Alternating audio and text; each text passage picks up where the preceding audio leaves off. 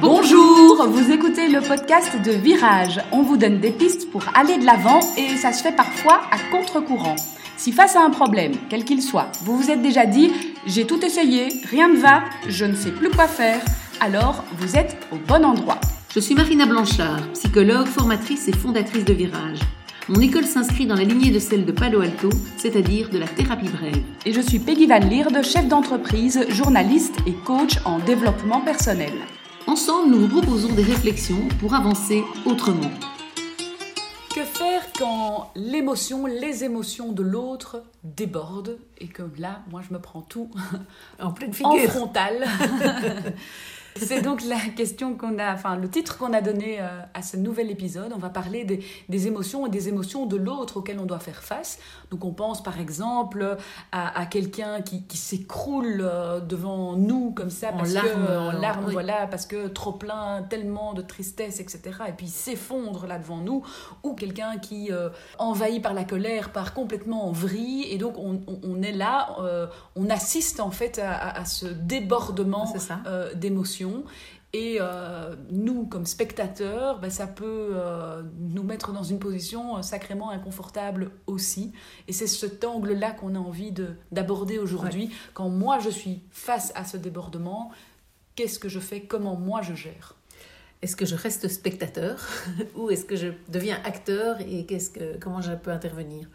Alors je pense que la première question à se poser, ça va dépendre de la personne en face de nous qui, qui, qui manifeste ce trop plein d'émotions puisqu'effectivement, euh, c'est très différent si je suis dans une salle d'attente et quelqu'un s'effondre, ou si c'est ma fille qui s'effondre devant moi, ou euh, si c'est euh, mon pire ennemi. voilà, donc il y a, d'abord une posture à se, se, donner, un choix à, prendre, à faire, en fait, mhm. de, dans quelle mesure j'ai envie de m'impliquer, dans quelle mesure je vais me protéger, simplement. Si c'est mon manager qui part, qui pique une colère de fou, est-ce que je ne fais pas mieux de me protéger que de devenir acteur et d'intervenir là euh, alors que voilà, ma fille, si ma fille s'effondre en larmes, ben, peut-être que j'aurais plutôt envie, plutôt que me protéger et me remettre dans ma bulle quelque part, ce serait plutôt comment est-ce que je peux l'aider. Donc en fait, il y a d'abord notre intention à nous par rapport à cet effondrement, comment on se positionne. Et effectivement, on va peut-être plus développer ben, quand je veux intervenir, puisque les fois où je ne veux pas intervenir, si je reste spectateur par choix, par pudeur, par respect de l'autre, je reprends l'exemple dans la salle d'attente, quelqu'un s'effondre en larmes, je peux vraiment choisir de me dire, bah voilà, je ne vais pas me mêler. Euh, d'abord, peut-être qu'elle elle-même accompagné ou que quelqu'un d'autre, un, autre patient de la salle d'attente va se précipiter, voilà. Ou bien je peux choisir d'intervenir. Mais c'est vrai que voilà, on peut parfois faire le choix de ne pas intervenir pour aider l'autre aussi, pour pas euh, mm-hmm. le, mettre en rajouter mal. Voilà, voilà, exactement. Et donc, je pense que ça, c'est la première chose, c'est se dire. Et puis, il y a des, des, fois où on a envie de se protéger vraiment clairement. Je prends l'exemple du manager, mais ça peut être d'autres choses. Hein. Ça peut être mon conjoint qui pète un câble et que je me dis, bah, en fait, je ne suis pas concernée par ce qu'il le fait péter un câble. Mieux vaut que je sais que quand j'interviens, ça va être pire. Donc, je préfère me mettre dans ma bulle, un peu euh, me dire, cette colère, cette émotion lui appartient prendre la mesure un peu du risque finalement qu'on encourt à devenir euh, acteur plutôt qu'à rester spectateur. exactement. Voir si j'ai quelque chose à apporter. Il y a aussi l'expérience qu'on peut en avoir. Je peux savoir que avec tel collègue, s'il n'est pas bien euh, et que j'interviens, je l'aide. Avec tel autre, euh, il va s'énerver encore plus, ça va être pire. Donc, même avec nos enfants, hein, on peut aussi apprendre qu'avec tel enfant, ben, quand il explose, c'est qu'il il y a un appel au secours derrière alors que l'autre explose parce que ça doit sortir, mais il n'a pas envie du tout qu'on s'en mêle et qu'on va se faire rembarrer. Donc ça, il y a aussi ces expériences euh, du passé, de vie dans, les relations qu'on a avec les, gens qui vont nous, aider à, prendre la mesure de dans quelle mesure j'interviens ou pas justement. Et puis, mais si on intervient parce qu'on a envie d'aider la personne, alors là, je pense que euh, c'est important, si on veut aider quelqu'un, de partir du principe qu'on va respecter l'émotion. Je pense que euh, on en a parlé dans les épisodes qu'on a fait sur l'intelligence émotionnelle. L'intelligence émotionnelle, c'est de pouvoir justement se dire ben, comment j'aide quelqu'un avec son émotion.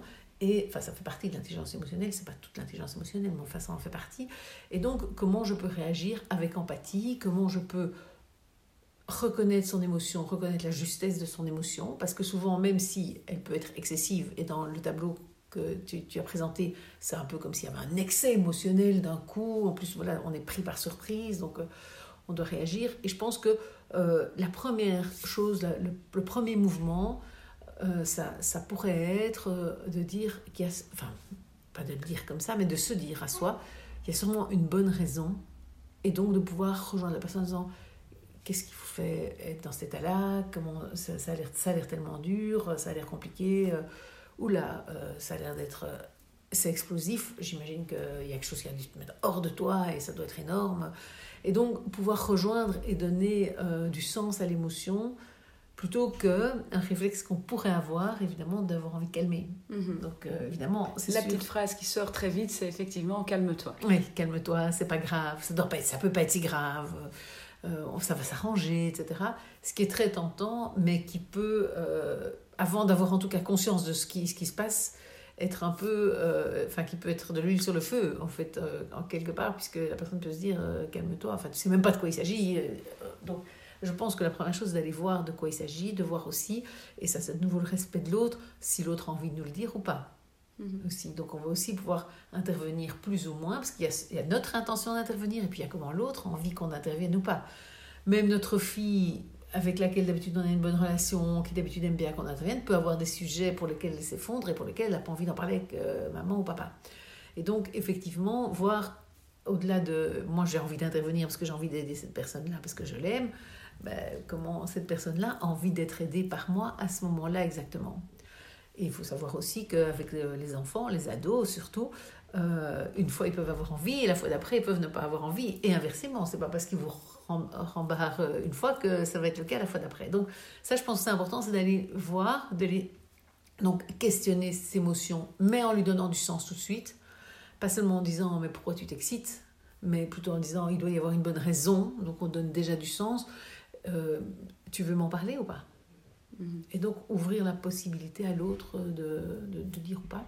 Je pense que ça c'est important. Ou de dire si tu veux m'en parler, je suis là. Oui, parce que peut-être que c'est pas le moment. Super, oui, tout à fait. une porte. Oui, exactement. Et d'ailleurs même si on se fait rembarrer, dire en tout cas sache que je suis là. Après mm. aussi, oui, tout à fait, c'est tout à fait euh, adapté pour que effectivement, voilà, la personne, on aura fait notre part quelque part, même si euh, on n'aura pas peut-être arrangé les choses au moment même. Et à propos d'arranger les choses, je pense que ça c'est important aussi, c'est se dire que probablement on ne pourra pas faire de miracle. Mhm. Si la personne est dans un état excessif comme ça, c'est qu'il y a quelque chose qui se passe et on ne pourra pas changer, même quand c'est quelqu'un qu'on aime, qu'on adore et qu'on aimerait tellement qu'il ne souffre pas. Euh, souvent, on n'a pas de pouvoir pour changer la cause euh, immédiatement, à moins que la cause ce soit nous. Mais dans la manière dont tu l'as présenté, c'est plus l'idée que la cause, on ne comprend pas très bien ce qui se passe, on, la voit, on, voit cet emballement émotionnel qui se déroule devant nous et on se dit euh, ah, comment je peux faire, qu'est-ce que je peux faire? Et donc effectivement, euh, à ce moment-là, bah, je pense qu'il faut aller euh, ouvrir, ouvrir le fait qu'on on comprend d'abord, on est là si elle veut maintenant ou comme tu l'as dit, c'est tout à fait juste plus tard, sache que je suis là. Et puis, si elle veut en parler, bah, quand la personne en parle, je pense aller le plus possible dans le sens de l'émotion pour l'aider à l'exprimer, pour qu'elle se sente entendue. Parce que souvent, une émotion qui est criée, c'est souvent qu'il y a eu le sentiment que ce n'est pas entendu avant. Donc, souvent, quand il s'est. Euh, comment dire euh, exacerbé, c'est souvent qu'il y a eu un couvercle dessus. Parfois, c'est la personne elle-même qui l'a mis donc qui par exemple ne s'est pas énervé pour un truc par un autre, et puis euh, a mis le couvercle avec quelqu'un qui ne la respectait pas, et puis tout d'un coup, dans, devant, devant nous, euh, il, y a, un SMS, un texto, et il se dit euh, Mais c'est pas possible, là c'est la goutte qui fait déborder le vase, et ça explose complètement parce qu'elle a mis le couvercle. Donc surtout, on va éviter, nous, de mettre le couvercle, quoi, parce que quand ça explose comme ça, il faut que ça sorte, quoi la, fin, la preuve en est, c'est que ça sort de toute façon et que c'est comme si on voulait euh, mettre nos mains sur, euh, je sais pas, une source d'eau qui jaillit et qu'on essaie de la bloquer, on va pas réussir à la bloquer et donc ça va sauter quand même. Et donc, je pense que ça, c'est le principal, c'est vraiment de reconnaître l'émotion, de reconnaître le fait que euh, la personne a le droit de l'exprimer. Alors, si maintenant le lieu n'est pas adapté, on peut encore changer de place avec elle, enfin voilà, l'accompagner là-dedans. Et de nouveau, en fonction de ce qu'elle souhaite ou pas. Hein, parce que de toute mhm. façon, si on rajoute, euh, si on lui impose en plus notre intervention, etc., on va juste euh, rajouter, rajouter des couches euh, à l'émotion. Alors il peut y avoir le cas de figure aussi de la personne qui se retrouve donc en confrontation à ce débordement et qui a peur en fait de, de, de, ce qui est en train de se passer. Parce que là, on parle de quelqu'un qui a priori est plutôt empathique et va pouvoir voilà, aider tout en, en restant avec beaucoup de respect. Mais, mais, ça peut faire peur aussi, un, un, débordement, et on peut se sentir très démuni face à une personne qui explose. C'est pour ça qu'on essaye de munir avec le podcast, avec l'épisode. non, mais c'est vrai, c'est tout à fait vrai. On peut se sentir tout à fait démuni. Et donc, euh, si, ben, si, on se sent démuni, il faut écouter des podcasts. non, Placement de produits. non, si on se sent démuni, euh, ben, je pense qu'on peut reconnaître le fait qu'on est démuni. Et je pense qu'on peut partager à l'autre le fait que je te vois exploser comme ça, euh, je t'avoue que je sais pas quoi faire, je sais pas quoi dire. Et je pense qu'on peut dire ça, on n'est pas obligé. Donc on peut aussi vivre à l'intérieur le fait qu'on est démuni et du coup ne pas intervenir de peur de mal intervenir, de peur de ne pas savoir quoi faire, quoi dire et de ne pas trouver les mots.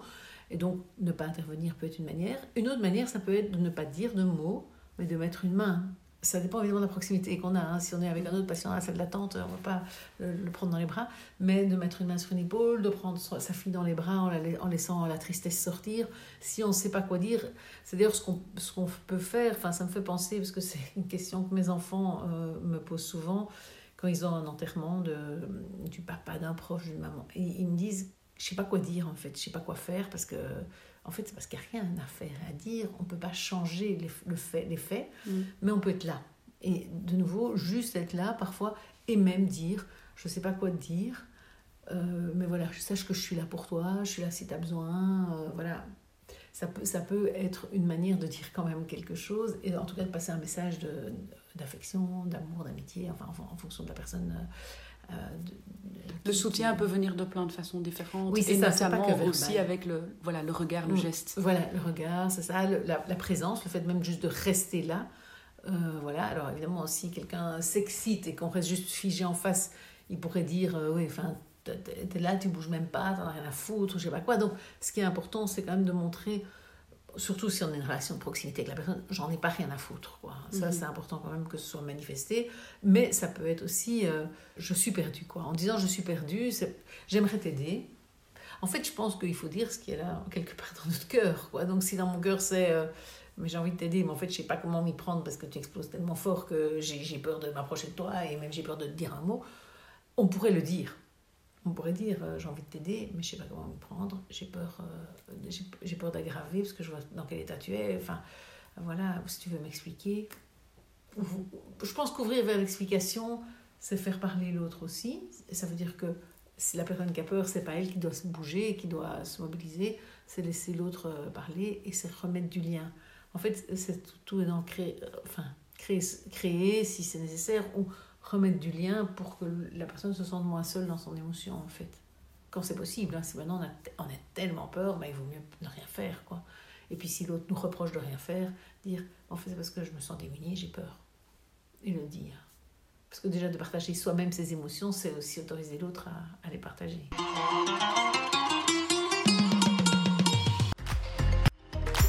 Si vous aimez ce podcast et que vous ressentez le besoin d'avoir des clés plus personnelles pour un changement quel qu'il soit dans votre vie, n'hésitez pas à vous rendre sur le site www.virage-consultation, les deux au pluriel.com. Une équipe de coachs et de psy est prête à vous aider pour avancer autrement.